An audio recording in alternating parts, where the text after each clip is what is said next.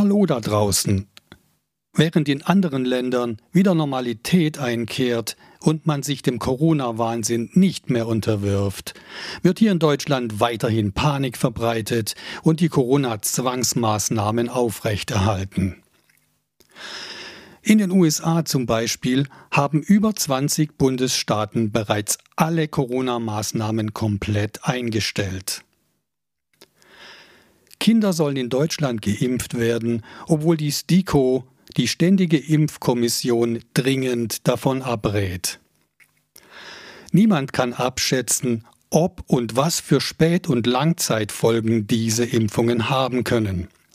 Das gilt nicht nur für Kinder, sondern auch für erwachsene Geimpfte.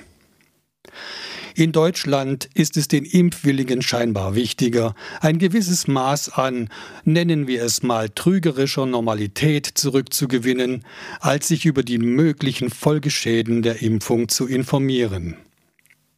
Immerhin geht die Impfbereitschaft in der Bevölkerung etwas zurück, was den Panikverbreitern in den Mainstream-Medien und in der Politik missfällt was nun die in Anführungszeichen noch gefährlichere Delta-Variante des Coronavirus ins Spiel bringt.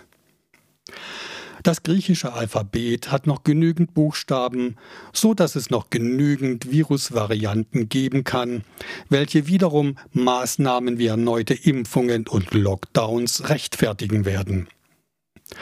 Ich schließe den Beitrag heute mit den Worten von Tim Kellner wir nehmen jeden Eisberg mit, wir sinken. In diesem Sinne, danke fürs Zuhören, bis zum nächsten Mal, euer Dietmar Stellmazack.